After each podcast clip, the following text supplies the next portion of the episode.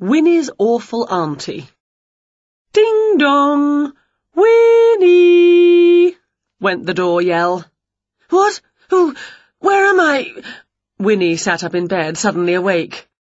Did you hear something, Wilbur?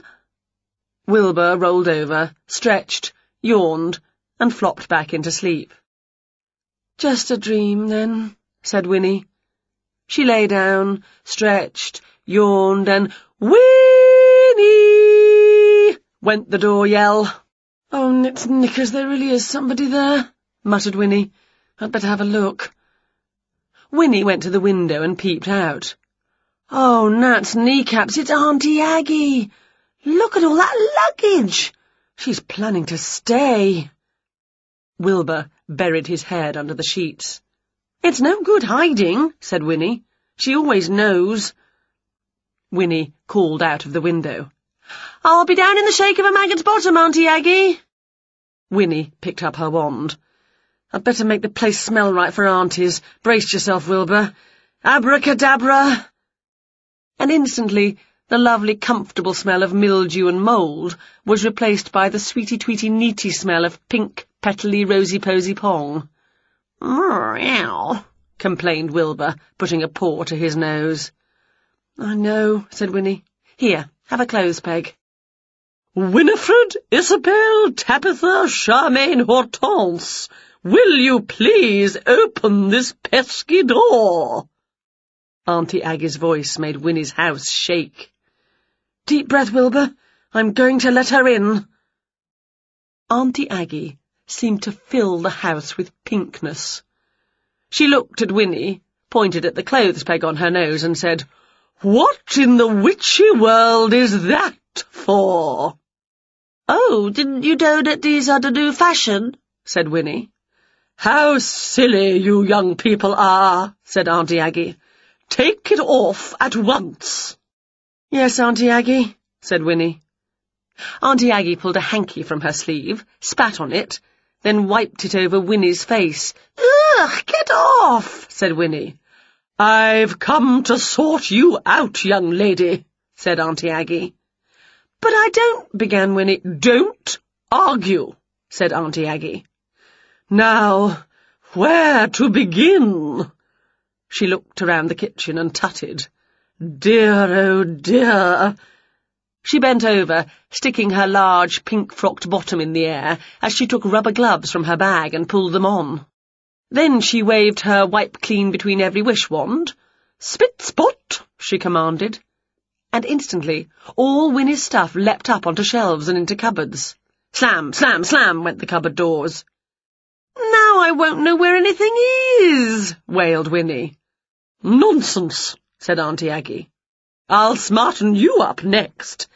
But I don't, began Winnie. Spit spot, went Auntie Aggie, and instantly Winnie was swallowed in a smart business suit, and her hair neatly styled. Wilbur was tittering into his paws. Meow. Auntie Aggie looked at Wilbur. That stinky cat has got to be changed, she said. And she raised her wipe clean between every wish wand and, No, said Winnie. She leapt towards Wilbur, but her suit skirt was tight, and her legs went and she fell, bang, onto the floor. Suddenly, Wilbur wasn't a cat any more. What have you done, you silly old sponge pudding? wailed Winnie. Where's my Wilbur? He's become a sweet little clean little wabbit, said Auntie Aggie. But I want Wilbur, wailed Winnie. My Wilbur! I'm a witch, not a magician. Give Wilbur back. Uh, no, said Auntie Aggie. You young people don't know what's best. You'll soon love Wilbur the Wabbit more than you ever loved that stinky cat. He can live in a nice pink cage. Never, said Winnie. She was gazing into the Wabbit's eyes. She could see real Wilbur trapped inside the silly face with floppy ears. Auntie Aggie wagged a plump finger at her. You wait, Winifred. When I'm an old witch, I won't have the energy or magic to help you like this, and then you'll be sorry. Twitter-twee, twitter-twee. It's my phone, said Auntie Aggie. I'll take it outside and be back in a jiffy. Out bustled Auntie Aggie. Don't panic, Wilbur, said Winnie. I'll have you out of there in one snail second, but first I'm going to magic Auntie Aggie. Snuffle? asked Wilbur. Yes, said Winnie. Did you hear Auntie Aggie say that she'd not be able to do magic on us when she's an old lady? So I'm going to turn her into an old lady, just for as long as she stays here. Then I'll get you back, my Wilbur, my friend, my companion cat. As Auntie Aggie came back into the room, reaching for her wipe clean between every wish wand, Winnie waved her own wand.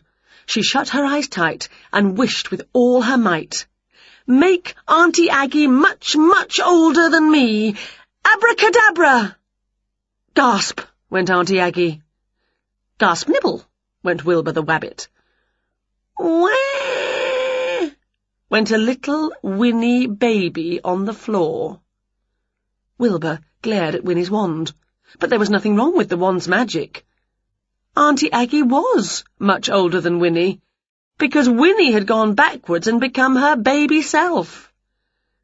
Is that you, Winnie? said Auntie Aggie. She moved towards the door. Oh, I can't abide babies, noisy, smelly, nasty things. I had to wait so many, many years until you were old enough for me to work on you, Winnie, and now look what you've done. Wah! went baby Winnie, kicking her legs and waving her fists. Then suddenly, baby Winnie went quiet. A look of concentration came over her face, and a stinky smell filled the room. Pooh-wee! Oh, dear, said Auntie Aggie. Quick, where's that clothes peg? That's it. I'm off. And off she went, grabbing her bags and hurrying out of Winnie's house and away. Meanwhile, baby Winnie had got onto her hands and knees and was crawling at top speed out of the door. Snuffle, nibble, went Wilbur the Wabbit.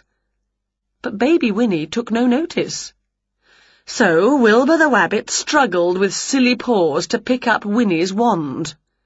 Then he hopped the wand all over the lawn, boing, boing, hopping in the shape of an A, and boing, boing in the shape of a B, and then an R, until he'd spelled out the whole of abracadabra.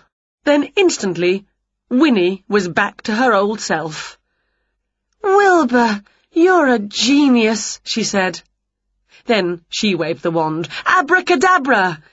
And instantly, Wilbur was back to being proper Wilbur the cat again. Meow, said Wilbur. Meow, meow, meow. I know, said Winnie. I'll be more careful what I wish for next time. But I don't think we'll see Auntie Aggie for a while. Winnie patted Wilbur's tatty head. Oh, Wilbur, I'm so very, very glad you're not really a wabbit.